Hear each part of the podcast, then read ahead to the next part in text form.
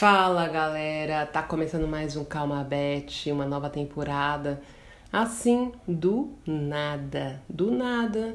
E agora vai ser mais frequente também, porque agora não dependerei de convidados. Vai ter convidado? Vai ter convidado, vai ter convidado, mas vai ter assunto. Então, como assunto é uma coisa que a gente tem todo santo dia, eu vou trazer sempre um recorte do que está acontecendo na minha rede predileta, que é o Twitter, né? Hoje é dia 26 de setembro, às 14h15, né? Tô parecendo um Faustão, às 7h87, bicho. E eu vou hoje falar sobre dois grandes assuntos que repercutiram no Twitter, mais alguns outros aleatórios que eu vou fuçar aqui, né? Vocês vão ouvir isso também, porque esse podcast, por hora, eu não vou editar. Eu vou gravar e vou jogar e seja o que Deus quiser. O importante é ter o conteúdo. Eu aprendi isso, gente. Eu acho que não dá pra gente ficar lá é, fazendo muito plano. É legal planejar, mas é legal ter ideia e também botar em prática e ir aprimorando aos pouquinhos. no momento que eu posso fazer dessa maneira para levar algum conteúdo, né? A galera tá, ficou meio órfã, né? O pessoal pediu. Isso não é papo não, o pessoal pede mesmo, né? Uh, para que eu grave mais, mais episódios. Então, tava procurando algumas estruturas e tudo mais, mas assim, é, não é tão fácil, não é tão barato, não tô afim de, de desembolsar essa grana agora. E então eu tô fazendo aqui de casa mesmo, no, nas horas vagas. Vou pre pretendo todos os dias uh, gravar esse, uh, um episódio que vai poder ser, pode ser de dia, pode ser à noite, mas o importante é que seja, vai ser de madrugada, vai ter muitas madrugadas também que eu vou gravar, né? Todo mundo conhece a minha vida. Mas eu quero trazer esse conteúdo para vocês, eu quero falar com vocês, porque isso também uh, me ajuda a fazer uma coisa que eu sempre teve, tive muita dificuldade, que foi me comunicar verbalmente. Eu falo com muita facilidade uh, escrevendo e agora eu quero também falar com vocês, para vocês ouvirem minha voz, todos vocês ouvirem minha voz, minhas gagueiras, minhas dificuldades, né?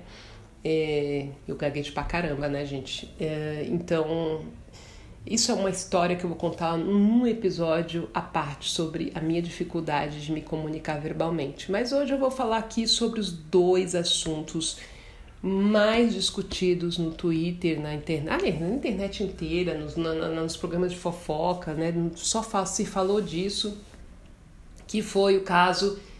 Um foi o caso Nego do Borel, da Elimelo da Fazenda. Quem acompanhou aí, né? Eu não, não acompanhando a Fazenda ali assiduamente, mas eu fiquei na, na última festa, né? Foi inevitável é, ver o furor que isso causou na internet, que foi o episódio do Nego do Borel da Yane Mello na cama, ela embriagada e uh, a Record teve que se pronunciar e expulsar o Nego do Borel porque é errado. As, uh, o estupro, é errado o sexo sem consentimento, o assédio sem consentimento. E o Nego do Borel foi expulso. É, isso não precisa nem ser nem falar se é certo, se é errado. Eu acho que eu, se eu fosse dona da, da, do projeto, eu não deixaria nem acontecer. Mas a gente não sabe como é que é a logística aí da gravação desses realities. Mas assim, eu não precisava. Na hora que eu vi que, que se eu tivesse, se eu sou, se eu sou uma produtora, provavelmente seria mandada embora. Porque eu ia entrar e falar assim: olha, vocês param essa porra agora, eu vou fazer alguma coisa. Não tem nem que acontecer, não tem, tem que parar a gravação, tem que falar, olha, não pode, pronto, acabou, vai lá pro teu quarto, não, isso não pode acontecer.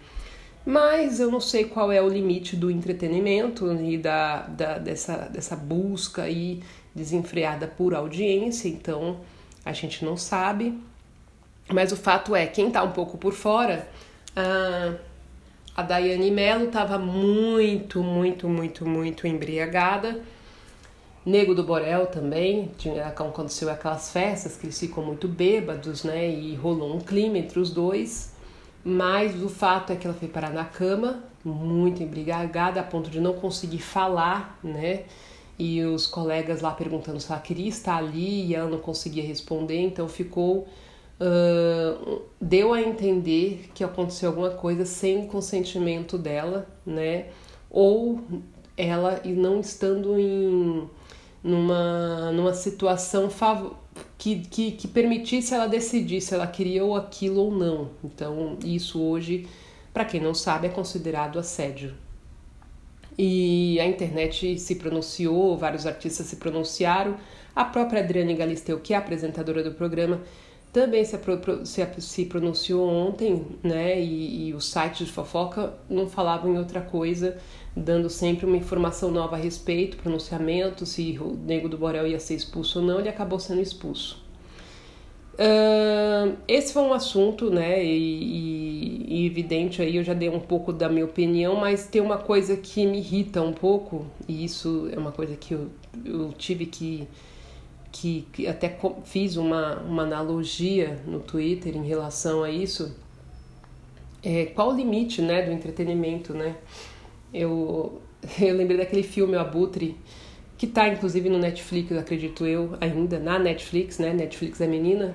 E é aquilo, qual é o limite do entretenimento, né? Porque até que ponto é ético você deixar uma câmera gravando sabendo que está acontecendo alguma coisa muito. que pode estar acontecendo alguma coisa muito grave, né? Essa é a questão. A segunda é. Até que ponto uh, a sua obrigação de se pronunciar sobre isso está atrelado a uma questão de entretenimento. Por exemplo, eu vi muito a Record se pronunciar falando o seguinte: ah, mas a gente vai se pronunciar, não percam hoje as, no programa ao vivo. Eu acho que não, acho que deviam dar uma nota ali, se eles já tinham lá ali uma satisfação para dar, eles tinham que ter dado, independente se, se o programa ia à noite ou não. Poderia, poderia falar, falar assim: olha, a gente decidiu isso e se você quiser mais detalhes, assiste à noite. Eu acho que isso aí ainda, tá, ainda dá para passar, mas eles fizeram uns suspensezinhos. Que é, é, é, queria, a Record está analisando, não percam hoje, foi ou não estupro. Porra, né? Ficou feio, né? Eu acho que fica. As pessoas ficam fazendo feio, tentando lucrar com feio. Eu acho que você lucra muito mais com bonito e é da audiência também. Muita gente dependendo da postura ali que se tem, muita gente que não tá assistindo ao reality vai passar a assistir, entendeu? Eu, eu achei muita coisa ali desnecessária, mas quem sou eu para questionar os gurus da TV, né? Eu uh, não posso questionar o tamanho que é hoje a Fazenda, que é um reality incrível, com pessoas muito competentes e envolvidas. Eu conheço, inclusive, algumas então, assim, eu tenho certeza que, independente do desfecho, é uma coisa nova, não, não dá para decidir na hora o que, que é, o que, que não é. Eu entendo isso, tenho essa empatia também. É um assunto delicado, envolve duas pessoas, duas reputações. A gente também tem que tomar cuidado para não ser injusto do outro lado. Mas assim, eu tenho certeza que foi um, uma questão muito bem pensada, analisada, né? E tomara que as coisas se esclareçam aí e fiquem resolvidas da melhor maneira possível. Há quem questione a, a, a permanência, a, a escolha do Nego do Borel para participar desse reality, visto que ele já responde processos aqui fora, né? Então também tem essa questão do da se pronunciou no Instagram e falou, deu também esse parecer, mas fica aí a esse questionamento. Qual o limite do entretenimento? Bom, falar em entretenimento, né? Uh, um outro assunto muito falado nessa fim de semana foi o filme da Suzanne von Richthofen, né? Quem assistiu aí A Menina que Matou os Pais ou O Menino que Matou Meus Pais, porque o filme uh, são dois filmes que trazem versões diferentes, uma por parte da Suzanne Richthofen, outra por parte do Daniel Cravinhos. Eu, particularmente, acho que esse filme deveria se chamar A Turma que Matou Meus Pais e Fudeu com a Minha Vida, contada por Andreas von Richthofen, né? Essa é a verdade. Foi o cara mais usado ali, né, para poder executar esse crime e para possibilitar o namoro, né? Eu, eu, o grande protagonista para mim nesse filme é o Andreas. É o cara que foi usado pra passar pano pra irmã enquanto ela namorava com o cara, porque eles tinham um namoro proibido. É o cara que é usado para poder executar o crime dos pais. Ninguém ali foi mais usado do que ele. Esse coitado, esse, esse, esse infeliz coitado desse menino. Ele foi o grande prejudicado nessa história, né? Ele, depois dos pais, claro, mas ele foi o grande prejudicado, né? Mas eu assisti os dois filmes. Não acho justo as pessoas saírem, ah, filme é uma bosta, esse filme é ruim. Cara, lembre-se sempre que esse filme foi feito durante uma pandemia e durante um período que se você vou falar para você, não tá fácil fazer audiovisual, não tá fácil você fazer um filme nos dias de hoje, num, numa pandemia, então nem se fala. Então, vamos, vamos considerar essa questão, né? E uh, no fim acabou virando o filme, eu até vi uma tweetada sobre isso, né? Virou o filme da Carla Dias, né? E não o filme da Suzanne von Richthofen. Elogiam bastante a atuação dela. Eu acho que ela entregou bem, mas eu me irritou um pouco os desvaneios do personagem Suzanne Richthofen, como se ela fosse uma menina surtada, desequilibrada ou emocionalmente ali. E não, cara. Eu já vi várias entrevistas da Suzanne Richthofen e ela, eu acho ela muito de boa quando ela fala, muito fria também, é, uma serenidade assim. Ela fala do crime como se fosse uma ida à padaria. Então, eu não vejo essa essa emoção assim. Eu acho que eles botaram emoção demais no personagem, uma coisa que ela não tem. E eu acho que seria interessante mostrar isso, esse lado dela frio. E isso não sou eu que estou dizendo, são os laudos da polícia que fazem essa avaliação psicológica para decidir se ela fica ou não na cadeia. E nas entrevistas isso fica muito explícito. Então, uh, eu não sei se está chegando aqui o áudio da minha casa, mas as pessoas da minha casa falam gritando, espero que não esteja chegando. Mas é isso, gente. Uh, eu assisti ao filme ontem, Estou vendo muitas críticas, muitos elogios à atuação da Carla Dias. Se você puder assistir, assista A Menina que Matou Meus, ah, A Menina que Matou os Pais e O Menino que Matou Meus Pais no Amazon Prime. O Amazon é menino, para quem não sabe, tá? Então é o Amazon Prime Video, tá? Bom, eu tô aqui passeando pelo Twitter, pelo, pelos trends e eu tô vendo aqui um negócio muito engraçado que é a treta Flow Podcast e Podpah, né? Estão falando que tendo uma treta. A polarização chegou aos podcasts, então eu não sei exatamente o que que tá rolando, mas tem uma galera uh, comparando os dois, né? Dizendo que um é melhor que o outro e não sei o que. A verdade é o seguinte, eu gosto dos dois, né? Eu já ouvi muito mais o Flow. Acho que o Flow ele foi o grande case, né? Desse negócio, essa onda de podcast no Brasil.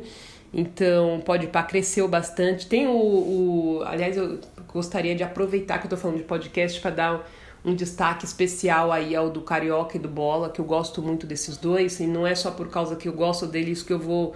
que eu tô elogiando, não. É porque por mérito mesmo. Deixa eu tomar um gole d'água aqui.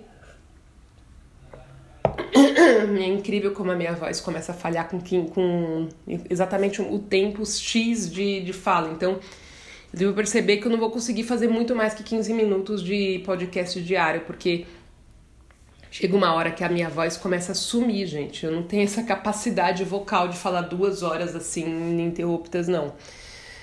Mas tá tendo aqui uma, uma, uma treta mesmo, uma polarização aí, uma galera que é Thin Flow e outra que é Thin uh, eh, Podpah. Então, eu não sei o que, que você prefere. Eu gosto da treta porque isso mostra que o podcast cresceu muito no Brasil. Um outro assunto muito falado aqui é Rita Lee, ela inclusive estava nos trends, né? Rita Lee, que agora está com exposição no Miss, eu vou tentar ir porque eu sou muito fã da Rita Lee e ela falou uma coisa fantástica numa entrevista do Globo, que ela falou que era pra gente estar tá nos Jetsons e a gente tá voltando aos Flintstones, e é verdade, né?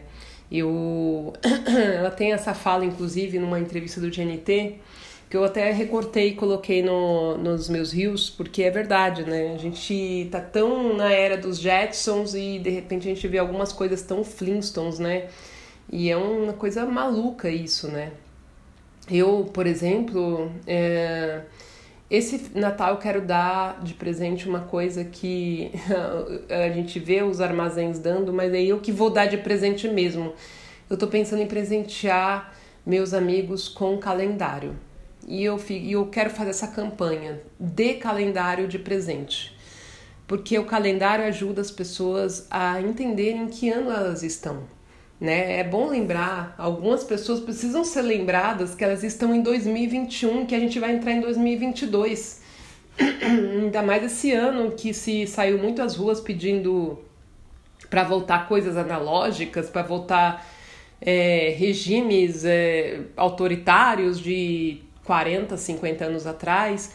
E há quem faça se deu trabalho de fazer post para exaltar uh, é, governos da época da monarquia. E acredite, existe isso, né? Então, é, realmente acho que precisa aí a gente é, presentear as pessoas com um calendário. Eu vou fazer isso aí porque é, realmente é preciso lembrar ali de vez em quando. Acho que o tempo está passando tão rápido, as pessoas estão tão sem tempo que talvez de repente a pessoa acha que não, a gente não chegou em 1980 ainda, né? Vai saber. Então é bom, é um, até um, é um presente fofo e um presente útil também, tá? Galera, é o seguinte, eu vou encerrar aqui porque eu realmente não vou ter voz para falar mais. Amanhã a gente está de volta, eu vou fazer mais recortes aqui. Vou tentar trazer assuntos quentes aí. Vou subir agora do jeito que tá aqui, ó, esse podcast para vocês.